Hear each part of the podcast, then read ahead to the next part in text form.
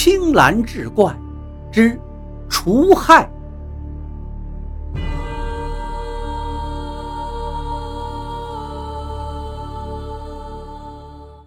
话说乾隆年间，上河湾这个地方本来没什么名气，人口也不多，但由于地势平坦，交通方便，四面八方的老百姓都不约而同的到这儿赶集。日子一长，这地方逐渐繁华起来，竟变成了一个小屯子。可是有一年，屯子南面的一座大山上，突然出现了两只斑斓猛虎，经常伤害来往行人，使眼见兴旺起来的小屯子，不知不觉又冷清下去了。那个时候，屯子里住着一位猎人。叫赵铁栓，那一阵子他正给猎霸徐大眼当护院。赵铁栓勤劳憨厚，徐大眼的独生女儿小黑竟偷偷的爱上了他。可是徐大眼怎么能同意这门子亲事呢？不过让他挠头的是，任性的闺女非要跟这个穷看院子的过一辈子。就在这档口。传来了老虎伤人的消息，徐大眼眼珠子一转，就派人把赵铁栓叫到了跟前。说实在的呀，我闺女不能嫁给一个没本事的人。现在呢，山里出了老虎，你敢不敢去为民除害？你若能打死老虎，我闺女。便算是嫁给了打虎英雄，这呢也说得过去。而假如你生于虎口之下，那也就别怪我无情了。赵铁栓一听，浓眉一竖，道：“老爷，为民除害，正是我该做之事。您呢，等着瞧好吧。”说完，转身要走。徐大眼手一挥道：“慢着，老爷还有什么吩咐？”赵铁栓回过头来，徐大眼从墙上摘下了一杆长筒猎枪，笑眯眯地说道：“把我这个家伙带上，对你有好处。”老实厚道的赵铁栓不知是计呀。欢天喜地接过枪，就去找小黑了。小黑虽是狡猾阴损的老猎霸的闺女，但是这个姑娘善良又心细。她一听说父亲让赵铁栓去打虎，心里咯噔一下。赵哥呀，我爹怕是心存不良啊。赵铁栓摇摇头道。没有啊，这回你爹没使坏呀。你看，他把这桶猎枪都借给我了，他还同意我若打死了老虎，就让咱俩成亲。赵哥呀，那两只老虎可是凶煞呀。凭我的本事，你就放心吧。小黑拉着赵铁栓的胳膊，依依不舍。赵哥。你快去快回，我等着你。第二天，赵铁栓带着徐大眼给他派的几个猎手，起了个大早，信心满满的告别村人，带着干粮就上山了。一连追踪了好几天，终于在一个山崖的草棵子里找到了老虎洞。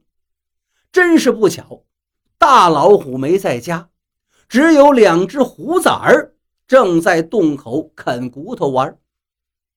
赵铁栓二话不说，举起手中的大片刀，噗呲一下，一只小虎就命丧刀下。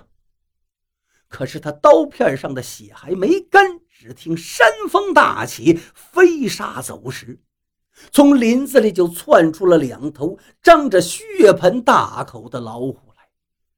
赵铁栓随手抄起徐大眼送给他的那支猎枪，瞄准前头那只老虎的天灵盖就是一枪。说也奇怪，那枪噗呲响了一声，不见子弹飞出。他急忙又压上一颗子弹，还是一枚臭子儿。到这时，他才明白，黑心的徐大眼给他的都是用盐水煮过的子弹。说时迟，那时快，一只老虎已经窜到他的头顶了，来不及多想。他用尽全身力气，把手中的猎枪就插进了老虎的口中。那老虎疼的是仰天长啸，一顿狂奔乱跳，竟掉到山崖下摔死。就在这时，另一只老虎也已经扑到近前，赵铁栓来不及躲闪，被猛虎扑倒。那老虎睁开血盆大口向他咬来。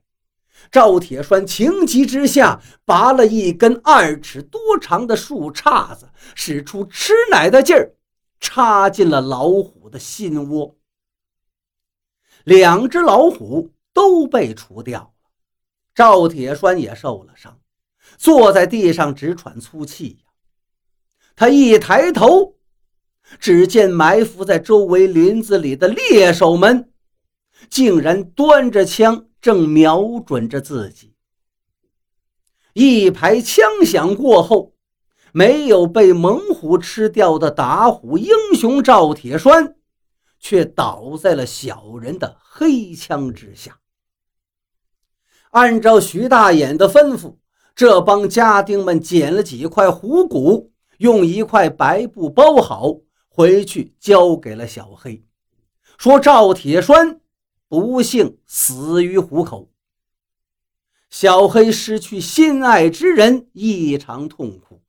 可是他嘴上什么也没说，找到徐大眼道：“爹，我求您给赵铁栓修个庙。害死了赵铁栓，又除掉了猛虎。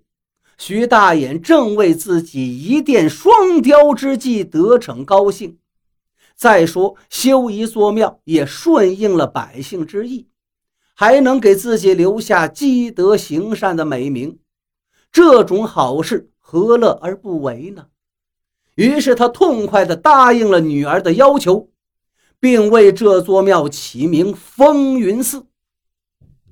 风云寺的修建动用了四方的能工巧匠，只修了七七四十九天，终于。一座精美华丽的大庙落成了。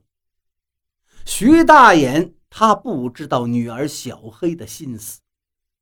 这一天正是大庙竣工之日，小黑突然对他娘说：“娘啊，快扶我上马吧。”他娘一听：“孩子呀，你这是怎么了？”